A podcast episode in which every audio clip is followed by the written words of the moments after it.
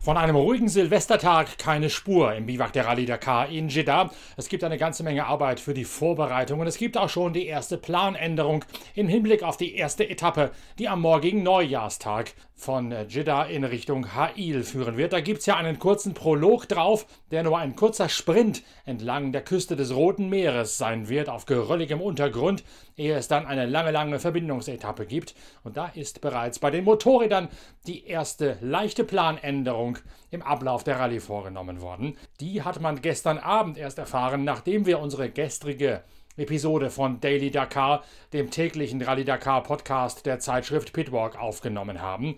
Drum fasst Stefan Preuß, der Hamburger KTM-Privatfahrer aus der Motorradwertung, diese Änderung noch einmal schnell für euch zusammen. Heute war der Scrutineering-Tag, also quasi die TÜV-Abnahme für die Fahrzeuge hier in der Rallye-Sprache Scrutineering und die Papierabnahme, wo die ähm, Fahrer und die Details Lizenzen und solche Sachen gecheckt werden.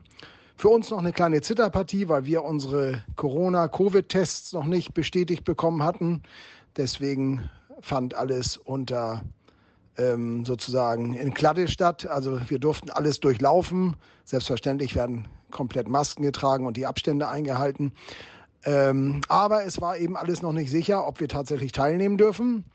Und dann haben wir bei dem Testlabor nochmal nachgefragt und dann final endgültig auch unseren negativen Test bekommen.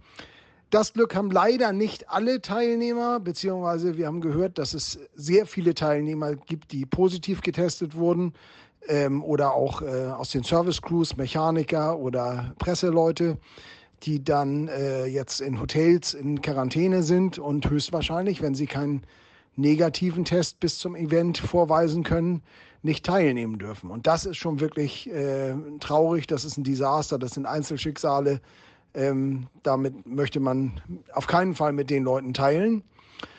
Ja, zum morgigen Tag, ähm, eigentlich wäre morgen quasi ein Ruhetag gewesen mit einer ganz äh, unangenehmen äh, Überführungsfahrt am äh, 1. Januar. Da hätten wir so gegen 2 Uhr morgens aufbrechen müssen und zum Start der Special, die bereits um 7.30 Uhr beginnt, hinfahren müssen. Ähm, das lässt sich vermeiden, äh, indem wir morgen schon ab 15 Uhr das Rotbuch bekommen, unseren, ich sage jetzt mal, Wohnsitz schon verlegen an den Start der Special. Wir ähm, übernachten also outdoor, ähm, verzichten auf eine Nacht Hotelzimmer hier ähm, das ist aber nicht so schlimm. Wir bekommen dadurch oder wir, wir sparen uns dadurch eine sehr unangenehme Nachtfahrt, die sicherlich auch nicht ganz ungefährlich ist, auch wenn sie auf der Straße ist oder gerade weil sie auf der Straße ist. Ähm, ja, und dann übernachten wir dort und sind dann natürlich morgens gleich schon am, an der Special ähm, und äh, ausgeruht, ausgeschlafen, gut gefrühstückt, ähm, können wir uns dann in den ersten echten Teil der Dakar 2022 stürzen. Wundert euch nicht darüber, dass er noch von gestern und heute gesprochen hat. Er hat das Ganze gestern Abend nach der großen Fahrerbesprechung des ASO, also der Veranstalter, noch schnell rübergeschickt. Aber da war, wie gesagt, unser Podcast von gestern schon online. Drum alles, was er sagt, bezieht sich auf den Neujahrstag, auf die Etappe von Ha'il in Richtung, von Jeddah in Richtung Ha'il und auf den Weg dorthin, der nun bereits in der Silvesternacht in Angriff genommen wird, zumindest für die Zweiradfahrer.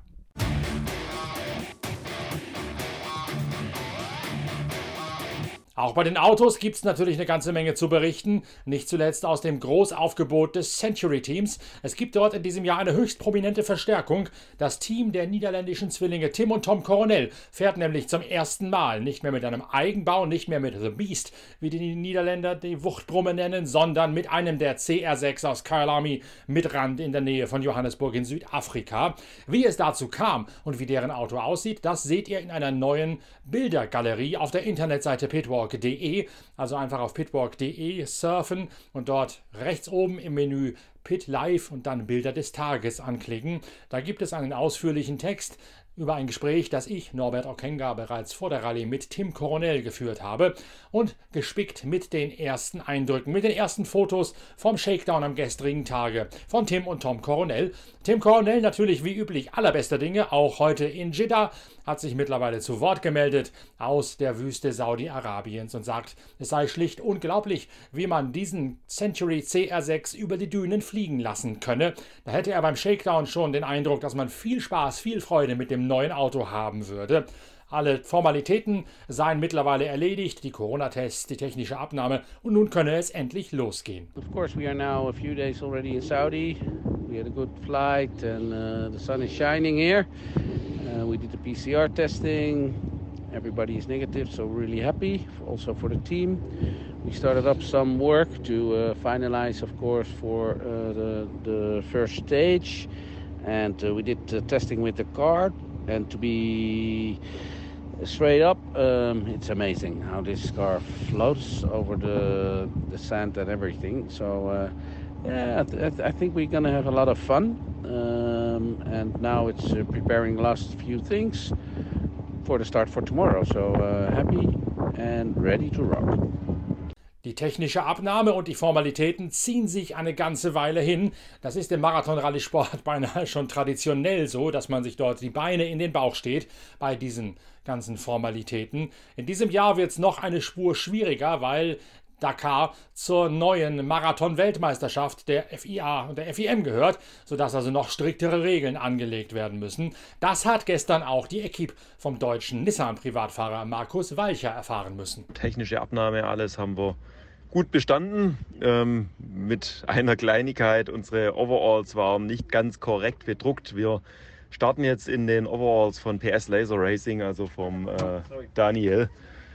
Äh, ja, zum Glück haben wir die mit dabei und da fängt das Teamwork jetzt vor der Rallye schon an. Ähm, aber das haben wir ja auch so geplant. Wenn irgendwas ist, werden wir uns gegenseitig unterstützen und das auch weiterhin tun. Ich hoffe, wir bekommen die Chance, uns zu revanchieren.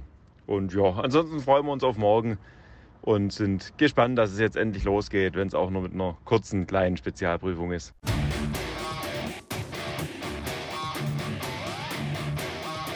Dann bleibt nur noch schnell einen guten Rutsch zu wünschen an all diejenigen, die heute Abend ein bisschen feiern zum Neujahrstag. Die Jungs in Saudi-Arabien und Mädels können das natürlich nicht. Erstens, weil Saudi-Arabien aufgrund des wahhabitischen Islam ein trockenes Land ist. In sämtlichen internen Dokumenten steht zu lesen, Alkohol sei strikt verboten. Und das gilt natürlich auch in der Silvesternacht. Und außerdem geht es ja morgen schon los mit der Rallye Dakar, mit dem ersten Teilstück von Jeddah in Richtung des Roten Meeres in nördliche Richtung und dann quasi rechts ab ins Landesinnere nach Ha'il. Die ersten wenigen Kilometer als Prolog ausstaffiert. Das heißt, diese paar Kilometer, der kurze Sprint am Roten Meer, der sorgt nur dafür, dass er die Startreihenfolge in die erste echte Etappe in Ha'il am 2. Januar festlegt, anhand der Zeiten, die dort gefahren werden.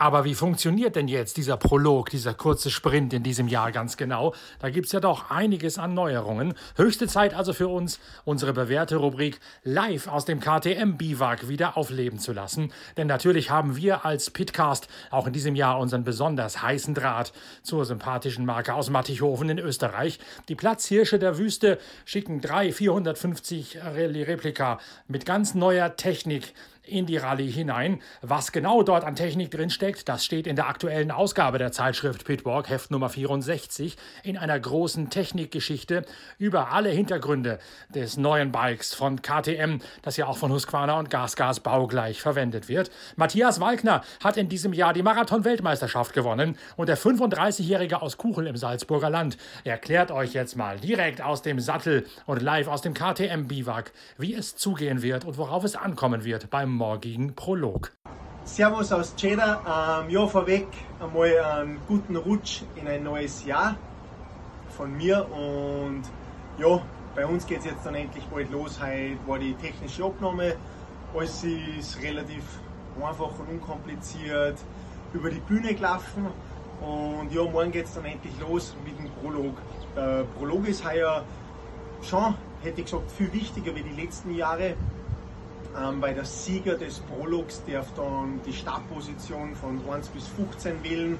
Also normal, wenn du einen Prolog gewinnst, startest bei der ersten Etappe als 15. Wenn du beim Prolog Zweiter wirst, dann, dann choose oder dann suchst du den 14. Platz aus.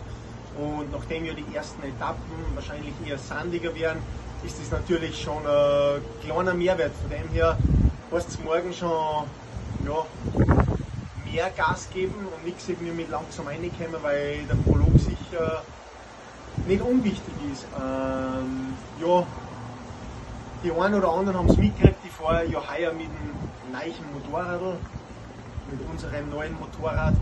Ähm, es wird das erste Rennen für mich auf der neuen sein.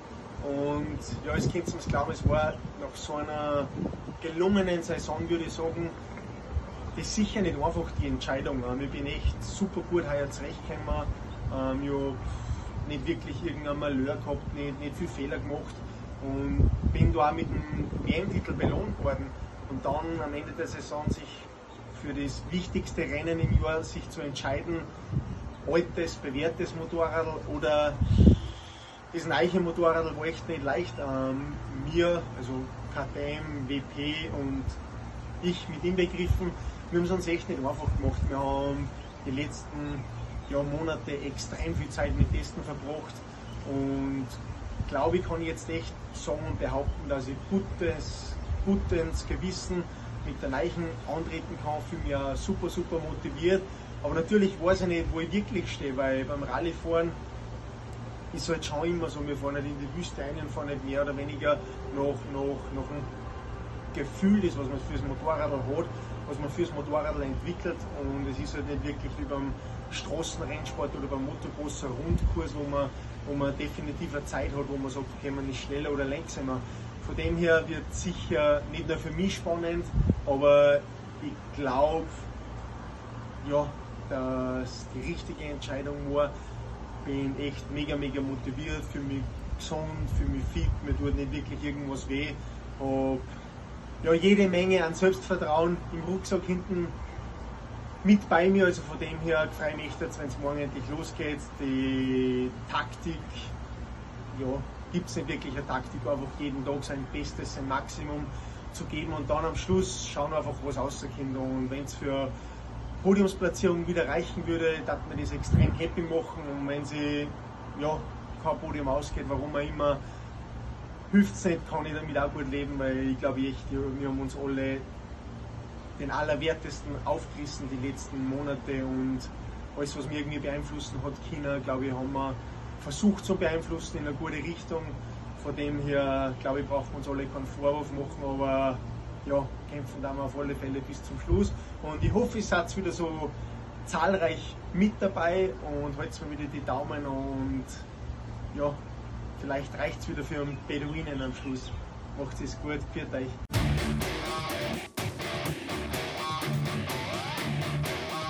Und wir sind mit der Analyse vom Sprint aus Jeddah heraus bald schon wieder für euch da am Neujahrstag. Zuerst aber guten Rutsch, viel Spaß heute Abend, lasst es krachen. Bis morgen, euer Norbert Okenga.